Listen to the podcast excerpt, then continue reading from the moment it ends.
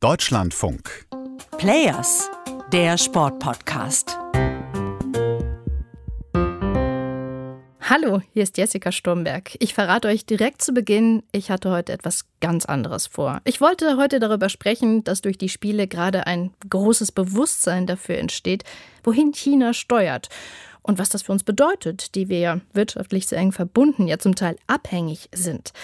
Aber dann gab es heute früh bei uns noch in der Nacht eine bemerkenswerte Pressekonferenz in Peking, bei der das hier passierte. Next question was a gentleman here, yeah, Mark. in blue.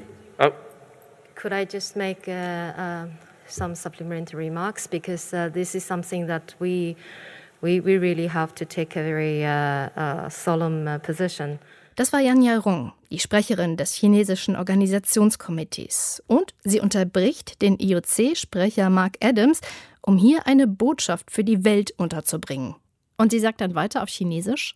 Um, 我想说的是，呃，世界 What I 上 want to 只有一个 say 中国 is that there is only one China in the world. Was ich sagen will, es gibt nur ein China in der Welt. Taiwan ist untrennbarer Teil Chinas. Das ist ein international anerkanntes Prinzip, anerkannt von der Weltgemeinschaft. Wir sind stets gegen die Politisierung der Olympischen Spiele. Das IOC hat 206 Mitglieder, die Volksrepublik China inbegriffen mit dem Nationalen Olympischen Komitee, zu dem auch Chinese Taipei gehört, das regionale Olympische Komitee. including China's uh, Chinese uh, Taipei, the regional Olympic Committee. Thank you. Ich glaube, ich muss nichts weiter dazu sagen, dass diese Aussage nichts anderes ist als ein hochpolitisches Statement. Politischer geht es ja kaum. Taiwan gehört zu uns, das ist eine chinesische Provinz. Ausrufezeichen. Gesagt auf der olympischen Weltbühne. Solche Botschaften während Olympischer Spiele sind so fundamental und sie sind im Übrigen in dieser Deutlichkeit auch zum allerersten Mal jetzt gefallen, zum Ende dieser Spiele hin. Und ich kann einfach nicht glauben, dass sowas beiläufig und zufällig passiert ist. Da steckte schon eine gehörige Portion Kalkül hinter. Das ist die Einschätzung von meinem ARD-Kollegen Jörg Mebus, der gerade in Peking in der Blase arbeitet, die Pressekonferenzen dort vor Ort erlebt und das alles hautnah mitbekommt. Kalkül, ich greife das mal auf, diesen Begriff. Diese Bühne zu nutzen, solange noch die Weltpresse in dieser Blase versammelt und all die Aufmerksamkeit da ist. Da werden gleich noch ein paar andere Botschaften platziert. I think the so-called forced labor in Xinjiang. Ich denke, die sogenannten Zwangsarbeiter in Xinjiang, das sind Lügen von Interessensgruppen. Die relevanten Organisationen haben eine große Zahl an Fakten geliefert, um das zu widerlegen, und wir sind gegen die Politisierung des Sports. Danke. Oder diese hier. What I want to emphasize is that the Was ich betonen möchte, ist, dass das Organisationskomitee den Ausrichtervertrag erfüllt und die Olympische Charta befolgt, die das Recht auf Meinungsfreiheit für alle Teilnehmer gewährt. Und wir sind gegen die Politisierung des Sports. Danke. also against the politicizing of sports. Thank you. Und das wieder der Hinweis. Keine Politisierung bitte. Danke. Damit wird das Politische in diesen Aussagen ja nochmal extra unterstrichen, wie so mit einem gelben Marker. Was sagt China der Welt damit kurz vor dem Ende der Spiele? Zuallererst das, was der Taiwan-Experte Günter Schubert von der Uni Tübingen WDR Sport in Zeit kurz vor den Spielen gesagt hat. Taiwan muss mit nationalistischer Vereinnahmung rechnen und die Erfolge der taiwanischen Sportler sind damit die Erfolge Chinas und man würde das auch so hineinspielen äh, in das Olympianarrativ der Regierung. Und insofern ist das, äh, die taiwanischen Besorgnisse sind insofern sicherlich gerechtfertigt. Die Sorge, dass es möglicherweise in nicht mehr allzu weiter Ferne zu einem militärischen Übergriff kommen könnte. Taiwan, wo es zwar auch viele Konflikte, aber freie Wahlen und Pressefreiheit gibt, könnte bald genauso unter die Räder kommen wie Hongkong. Die Angst ist groß, dass ausgerechnet im Kontext der Olympischen Spiele etwas passiert. Und während wir in Europa gebannt darauf schauen, was Russland mit der Ukraine macht, könnte parallel in Taiwan etwas passieren. Der Inselstaat fühlt sich von China bedroht, sagt Wei Wei-Xi, Gesandter des Landes in Deutschland. Und das sagte er der ARD. Und Taiwan sei auf einen Blitzkrieg vorbereitet. Also ein Wort, Blitzkrieg. Boah, das ist doch alles sehr beunruhigend.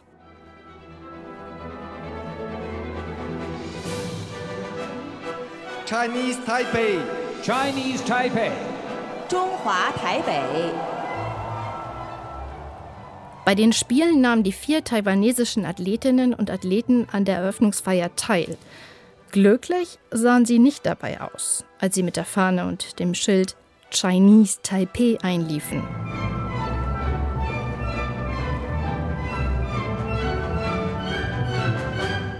Schon diese Bezeichnung ist ein Zeichen dafür, wie schwierig die Beziehung zwischen China und Taiwan ist. China hat sich nämlich jahrelang geweigert, an Olympia teilzunehmen, wenn gleichzeitig ein Team unter dem Titel Taiwan teilnimmt.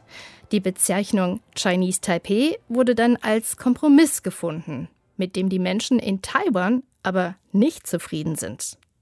Und die vier Sportlerinnen und Sportler laufen bei jedweder auch nur annähernd politisch zu interpretierender Aussage Gefahr, dass sie nicht mehr aus Festlandchina herauskommen.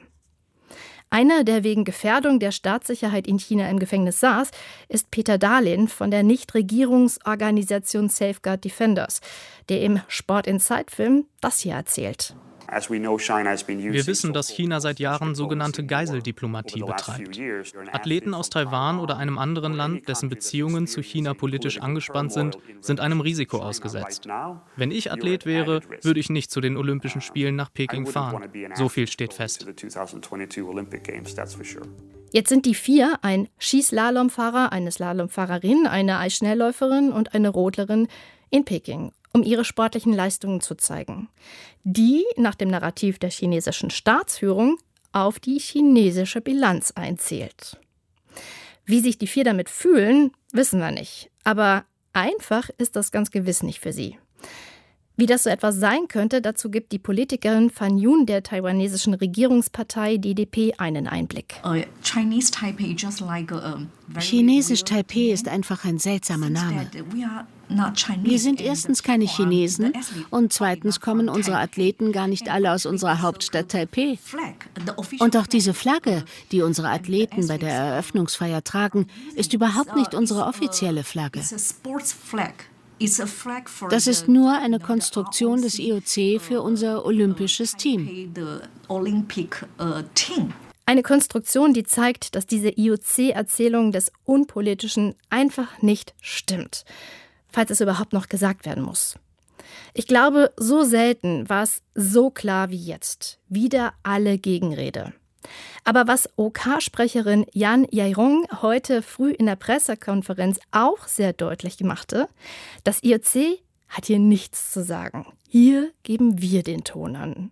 Und damit fühlte sich wiederum der IOC-Sprecher Mark Adams auch wohl nicht so ganz wohl. Erstmals und für IOC-Verhältnisse finde ich schon ziemlich weitgehend, sagte Adams im Verlauf der Pressekonferenz dann noch dieses hier. Um das von unserer Seite zu sagen, unser Anliegen ist hier, wir haben 206 nationale olympische Komitees und da gibt es sehr viele unterschiedliche Ansichten über alle möglichen Dinge in der Welt, aber unser Job ist sicherzustellen, dass die Spiele stattfinden. Ich bin ja nicht so häufig in den Pressekonferenzen des IOC wie mein Kollege Jörg Mebus. Darum habe ich ihn gefragt, wie er das wahrgenommen hat, dass sich IOC-Sprecher Mark Adams hier doch mal geäußert hat und das auch nicht so stehen lassen wollte. Naja, ich glaube, Mark Adams wusste da auch nicht mehr so ganz, wie ihm geschieht. Ja, Mark Adams ist ein Vollprofi und er hat so viele Dinge hier schon abperlen lassen, so häufig das IOC schon versucht, durch Allgemeinplätze aus irgendwelchen Bedrullien zu befördern.